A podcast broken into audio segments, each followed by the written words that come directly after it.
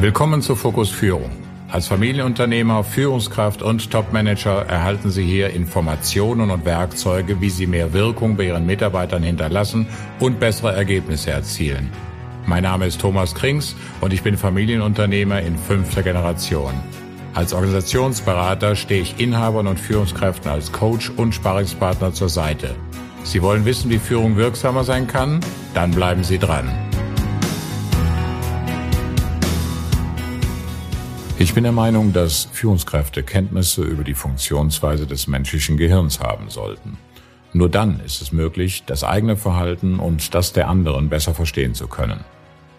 Deshalb habe ich Ihnen für meine heutige Episode den ersten Teil eines Mitschnitts von einem Auftritt bei einer Vertriebskonferenz, zu der ich von einem Unternehmen als Speaker eingeladen wurde, mitgebracht. Es würde mich freuen, wenn das eine oder andere Interessante für Sie dabei ist. Im ersten Teil geht es um das Thema der menschlichen Wahrnehmung. Ich möchte heute über das Thema Wahrnehmung sprechen. Und was passiert denn eigentlich, wenn ihr wahrgenommen habt. Wenn ihr also irgendwelche Dinge wahrnehmt, dann passieren gewaltige Dinge in eurem Kopf. Und äh, das vollautomatisch, wie ihr gleich sehen werdet. Wir haben ja Sinnesorgane, das heißt, ihr habt, äh, ihr könnt sehen, ja mit den Augen, ihr habt Ohren, ihr könnt also hören, ihr habt eine Nase, ihr könnt riechen. Und ihr habt natürlich einen Mund, mit dem ihr schmecken könnt. Und ihr habt Haut mit der ihr fühlen könnt. Ja, das heißt nicht nur die Hände sind die Organe oder sind die äh, Gliedmaßen, mit denen ihr Kontakt zu eurer Umwelt aufnehmt, sondern es ist die gesamte Haut. Ja, die Haut ist unser Hauptkontakt äh, zur Außenwelt. Wenn wir nicht übersät werden mit Milliarden von Hautzellen, wüsstet ihr nicht, wie kalt es aktuell hier drin ist. Ihr wüsstet nicht, wie warm es hier drin ist. Und euer Körper könnte gar nicht entsprechend gegenregulieren, also euch wärmen oder kühlen. Ja, die Haut ist extrem. Ihr habt in eurem Gesäß, habt ihr Hautzellen, die dafür sorgen, vollautomatisch, jetzt wo ihr hier sitzt, eure Durchblutung von eurem Hintern zu überprüfen und vollautomatisch zu sagen, Achtung, Achtung, Hautzelle, linker Pobacke, droht Blutverlust, Meldung an Hirn, bitte umdrehen, ja.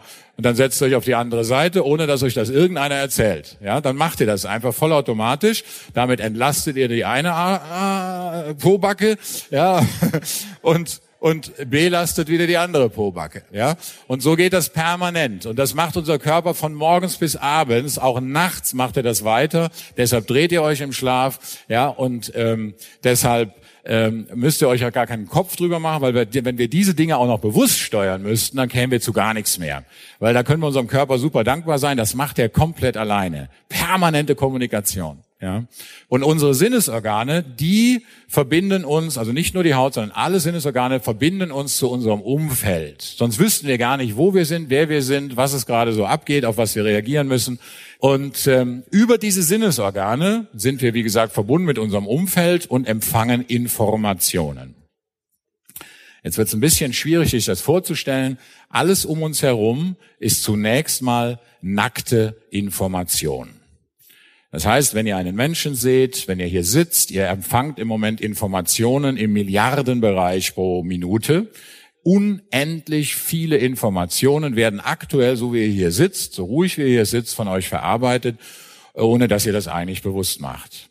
Und das Besondere ist an unserem Gehirn, und da bitte ich auch nochmal genau hinzuhören, unser Gehirn kann nicht nicht wahrnehmen.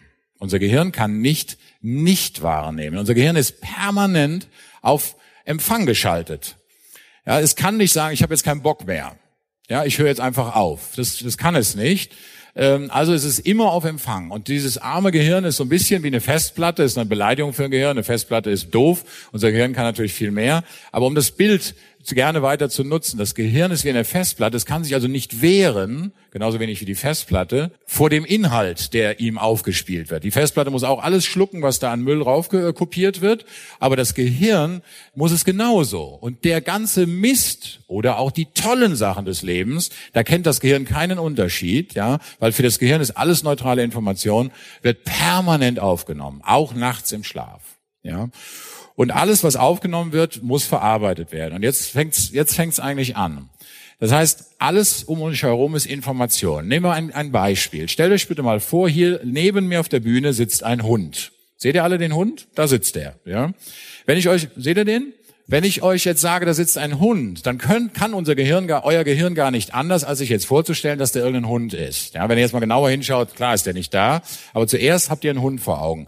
Wenn ich euch jetzt alle fragen würde, könnte jeder von euch mir sagen, was da für ein Hund sitzt. Was für eine Sorte. Das Entscheidende ist aber Folgendes. Für unser Gehirn ist dieser Hund kein Hund. Für unser Gehirn ist dieser Hund eine Information. Und nicht nur eine, sondern Milliarden von Informationen. Für unser Gehirn ist das nur Info. So wie diese Bühne Info ist, die Luft hier drin, das Licht, alles ist Information. Jetzt kommt die Information über unsere Sinnesorgane, in dem Fall die Augen, äußerst komplexes, ganz spannendes Gebilde über die Augen und über die Nase. So ein Hund riecht ja auch, so wie wir alle auch einen eigenen Geruch haben, über die Nase. Eventuell ist er groß, strahlt sogar Wärme auf, so kriegen wir da so das auch Informationen über unsere Haut sogar. Jetzt gibt's also Informationen.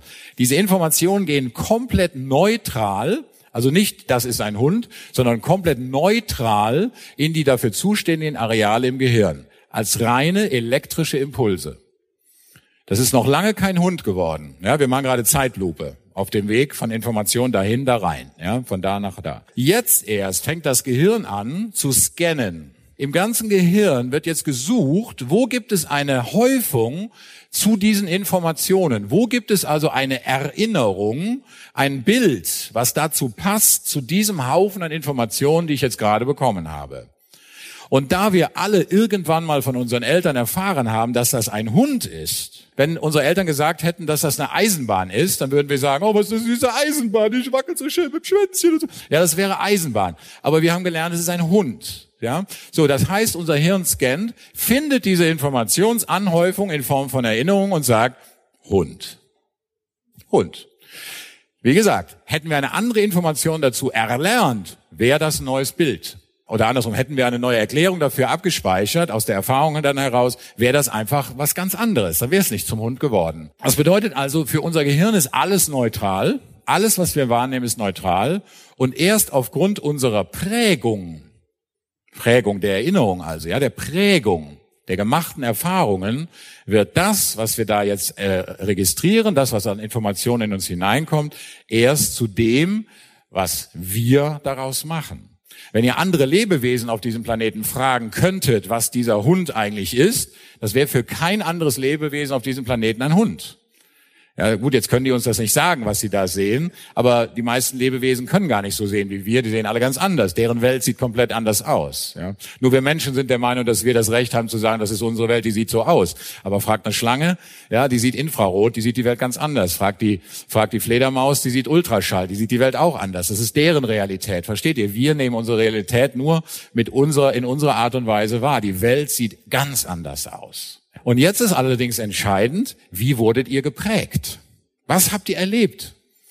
Weil das ist ganz, ganz wichtig, was jetzt mit aus diesen Informationen weiter in eurem Kopf passiert. Das heißt, man weiß heute, dass die frühkindliche Prägung schon nach der Zeugung beginnt. Das heißt, schon im Mutterleib, vier Monate nach der Zeugung, ist das menschliche Gehirn in der Lage, schon emotionale Erinnerungen abzuspeichern.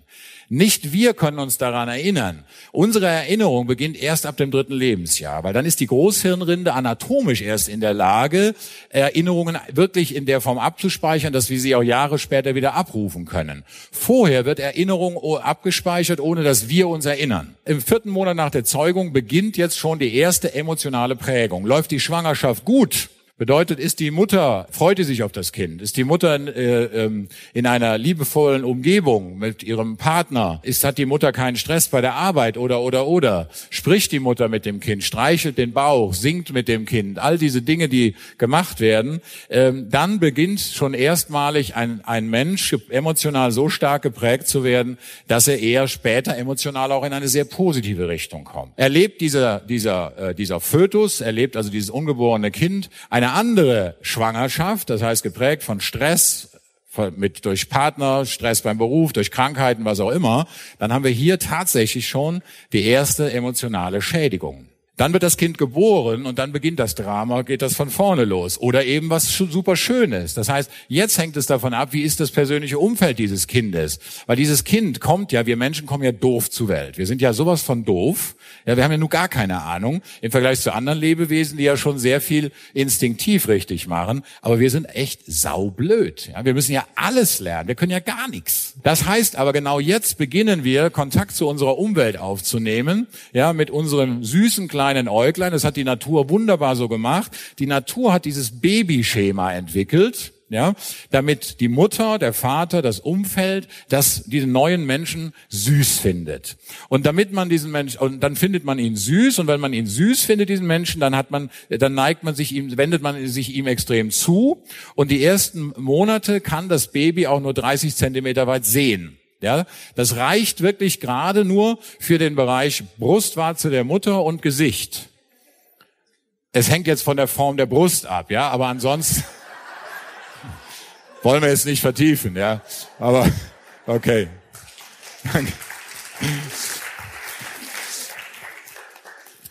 Also im, im Standard, ja, in, in der nach DIN-Norm der Evolution ja, sind das circa 30 Zentimeter.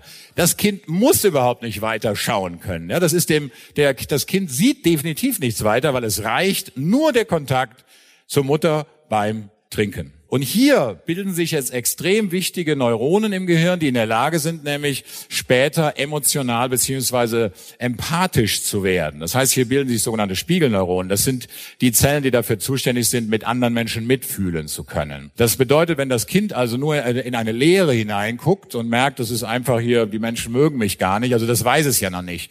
Es, kann, es, kann, es gibt diese Emotionen noch nicht im Vergleich. Versteht ihr? Das Kind nimmt einfach nur auf und wird jetzt programmiert. Es wird wirklich wie eine Maschine programmiert, wie ein Computer. Kommt da nichts vom Umfeld, dann bilden sich ganz, ganz wenige Spiegelneuronen und das sind Menschen, die später große Probleme damit haben, einfühlsam mit anderen Menschen umzugehen, weil sie nicht mit anderen Menschen empfinden können. Da gibt es übrigens ein Krankheitsbild zu, Menschen, die das gar nicht haben, keine Spiegelneuronen, sind die Autisten. Ja, die leben nur in ihrer eigenen Welt, die haben keine Möglichkeit, aus dem Gesicht eines anderen Menschen Liebe äh, oder überhaupt generell Gefühle zu lesen. Ne? Okay, die bilden sich also jetzt hier. Und in den ersten zwei Jahren nach der Geburt ist im Prinzip, und das ist echt die traurige Wahrheit, unsere Kernpersönlichkeit gebildet. Nach zwei Jahren. Das heißt, die Kernpersönlichkeit, das, was uns wirklich im Kern zu dem macht, der wir heute sind, ist nach zwei Jahren unveränderbar fixiert. Das Programm, die Software ist aufgespielt. Und es gibt jetzt keine Chance, da noch was dran zu ändern. Was ich kann, ist im Laufe eines Lebens ähm, zu lernen, meinen Verstand einzusetzen, um jetzt Verhaltensweisen, die jetzt auch weiterhin noch in der Pubertät, bis zur Pubertät extremst intensiv geprägt werden, weiter noch geprägt werden, vielleicht erste frühkindliche Erfahrungen dann in der Pubertät bestätigt werden. Und das Gehirn lernt durch Wiederholung. Je mehr Verhaltensweisen in unserem Umfeld äh, ähm, oder auch durch uns sich wiederholen, umso mehr fundamentieren sich im Gehirn. Das heißt, ich kann also trotzdem, wenn ich irgendwann mal wach werde und sage, bestimmte Dinge laufen nicht so richtig, wie ich mir das eigentlich wünsche, kann ich meinen Verstand einsetzen. Ich werde euch aber gleich zeigen, dass der Verstand von uns vollkommen überbewertet wird. Ja, wir haben nämlich so wenig Verstand in unserem Kopf, das ist schon sehr erstaunlich. Aber es reicht, das bisschen Verstand, was wir alle haben, um zu sagen, ich möchte jetzt ab sofort bestimmte Verhaltensweisen an mir ändern. Und das ist die große, gute Nachricht. Ja, das können wir tun. Aber dazu bedarf es eben des inneren Schweinehundes und permanenter weiterer Übung. Denn die automatischen Programme, die aufgespielt wurden, sind den Rest unseres Lebens permanent aktiv. Und der Rest bedeutet Arbeit, um dagegen zu arbeiten. Ja, und irgendwann ist es dann mal so, das könnt ihr an demenzerkrankten Menschen erkennen oder generell bei an Menschen erkennen, die äh, degenerative Erscheinungen im Gehirn haben, die dann teilweise zum Beispiel bestimmte Areale äh, nicht mehr, also nicht mehr funktionstüchtig haben, ähm, dann verlieren die zum Beispiel Impulskontrolle und das heißt, die ganzen kognitiv, also sprich im Leben erlernten Verhaltensweisen sind dann alle wieder weg und die verfallen komplett in Richtung Kind. Und dann sehen wir das wahre, in Anführungszeichen, das wahre Gesicht der Person. Dann sehen wir wieder sehr dicht die, die echte Persönlichkeit. Ja?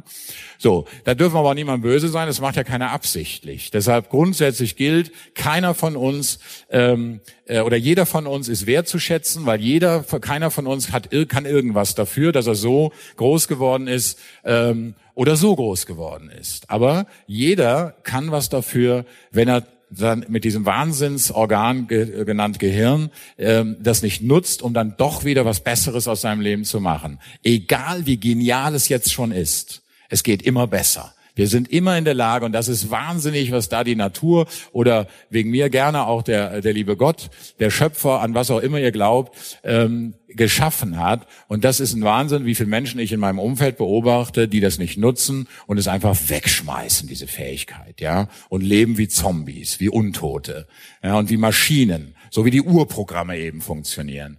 Und ich hoffe, dass ihr nicht zu diesen Menschen gehört. Ich gehe davon aus, allein die Tatsache, dass ihr heute hier seid, bedeutet für mich, ihr wollt Dinge lernen, ihr wollt in eurem Leben was verändern. Das heißt, ihr seid mitten dabei, eure kognitiven Fähigkeiten, also eure Lernfähigkeiten einzusetzen, um für euch und eure, äh, eure Familien ein besseres Leben äh, zu erreichen. Soweit für heute in dieser Episode. In der nächsten Episode folgt der zweite Teil.